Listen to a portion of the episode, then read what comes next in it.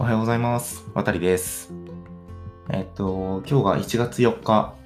ということで、僕は今日が仕事始めになっています。皆さんはどうでしょう？自分の周りだとなんか今日まで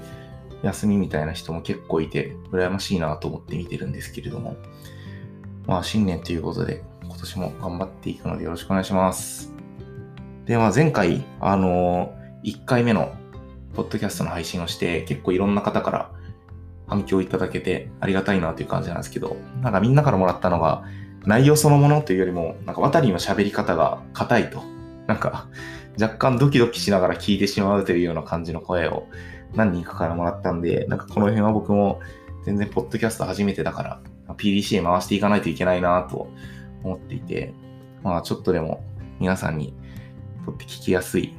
話し方としても聞きやすいし、なんか内容としてもこうためになるような話を頑張って残していきたいなと思っていますんで、引き続きお付き合いよろしくお願いします。はい。今日が、えっ、と、2回目の配信ということで、前回に続いて、スタートアップの経営におけるエクゼキューションの重要性みたいな話をしていこうかなと思います。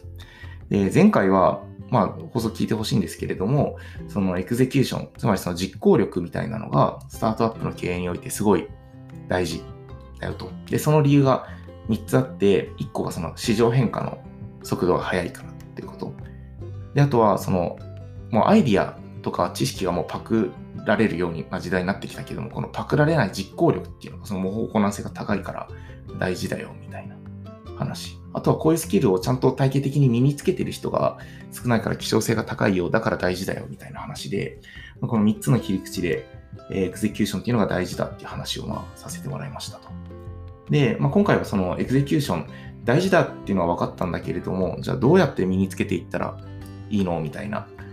話で、えっと、具体的にエクゼキューションスキルを高めるための2つの意識というところで、えっと、ちょっと取っていきたいなと思っています。でこのエクゼキューションを高める意識が2つあるんですけれども、えっと、大きくそのフェーズとして2段階に分かれていますと。で、えっと、1つ目が、もう分かりやすいんですけど、実行する前の話。何かそのプロジェクトとか、あるいは日々の自分のタスクですね。を実行する前の話と、あとはいざこう着手した後の話っていう2つに分かれるんですけれども、えっと、この実行する前のフェーズで、まあ、大事だっていうのは何かっていうと、えー、その、誰も答えを知らないという意識を持つことが大事。自分も答えを持ってないし、相手も答えを持ってないんだよっていう意識が持つと、こう一歩目が踏み出しやすくなるっていう話なんですね。これをちょっと具体的な僕らのエピソードを交えて紹介するんですけれども、僕らのチームってそのベンチャー企業とかスタートアップの経営のお手伝いを、事業作り、組織作りのお手伝いをしてるんですけれども、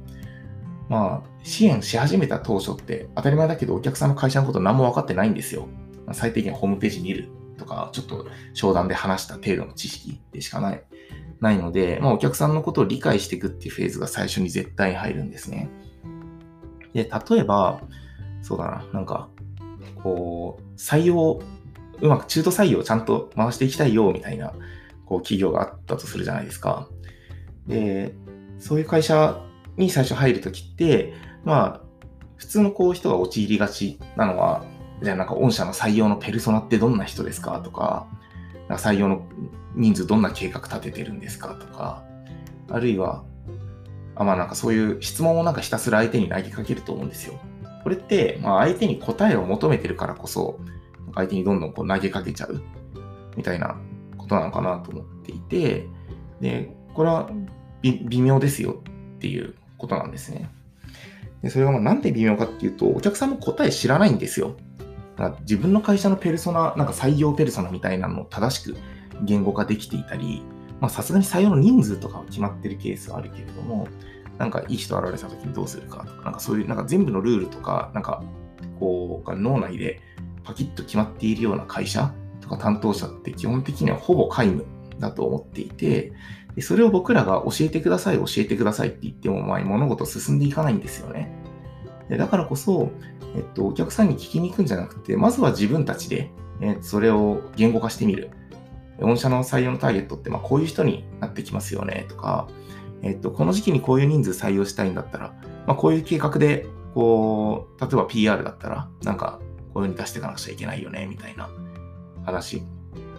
とかを、まあ、こっちでまずは叩き台として作ってくる。で、それをお客さんにぶつけてみると、お客さんもこう、ありものとしてアウトプットがあると、あ、これはイメージに近いねとか、これは逆にちょっとずれてるかもみたいな話を返してくれるようになるんですよね。そう。だから、まあ、とにかく相手に何か答えを求めようとすると自分の手がなかなか動かないんだけれども、えー、まずは自分で動かしてみた、見て、その結果を相手にぶつけてみるみたいな意識を持つのが、まあ、実際にそのエクゼキューション、実行をする前に、なんかみんなが心がけておくといいことなんじゃないかなというふうに考えています。で、えっと、いざ、じゃあその、やる前の心がけは分かったんで、実行していくよみたいなフェーズに移った時に、その、いざ手を動かし始めた後何をやるかっていうと、もうこれは結構有名な言葉ですけど、TTP、徹底的にパクるみたいなのを、まあ、僕らのチームではすごく推奨しています。で、まあこれは結構やっているスタートアップとか、こう、つぶやいてる人多いかなと、多い言葉かなというふうに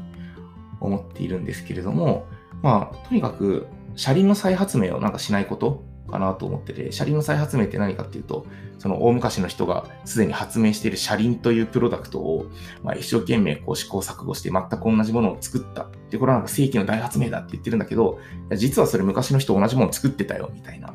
話の、まあ、皮肉なんですけれども、まあ、それと同じで、えー、もう、スタートアップのいろんな施策、まあ、採用だったら採用、事業作りだったら事業作りオンラインセミナーとかホワイトペーパーの作り方とかカオスマップとか、なんかみんながやってるいろんな施策って大体もうやり方がノートだとか、それこそポッドキャストだとかに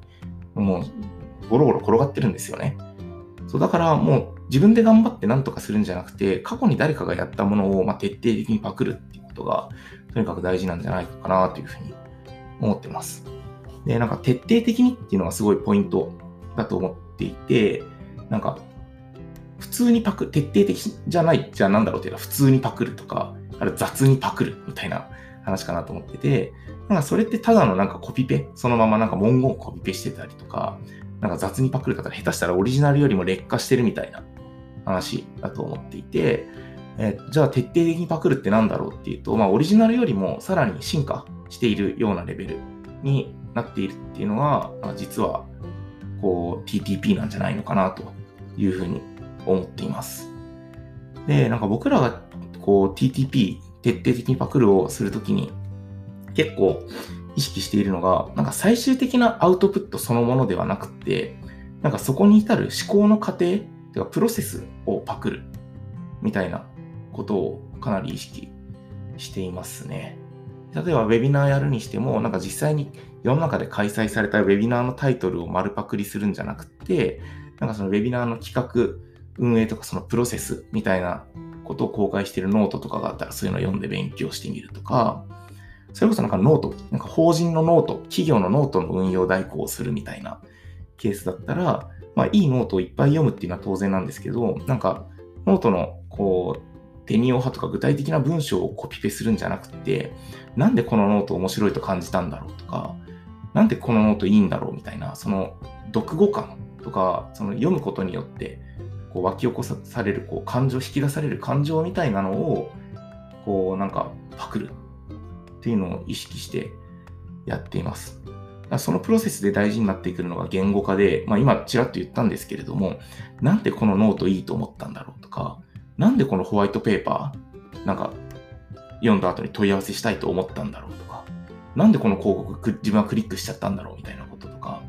なんかその自分のこう生の感情みたいなのを言語化して、それを具体的に自分のアウトプットに落とす。ここは結構、まあ、テクニックというかなんか経験がいる部分なのかなと思うんですけれども、とにかくその表面的な文章とかデザインとかをコピペするんじゃなくて、湧き起こされる感情をパクるっていうのがなんか徹底的にパクるっていうことなのかなというふうに思っています。はい。まあ、そんな感じで、えっと、エクゼキューションを高めていく上で、具体的に何かタスクを実行する前と後、それぞれでの、こう、意識、こういう意識持っていくと大事だよって話を今日はさせてもらいました。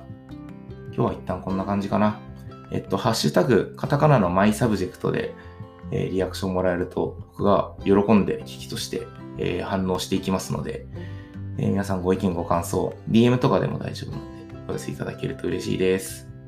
最後までご視聴ありがとうございました。バイバーイ。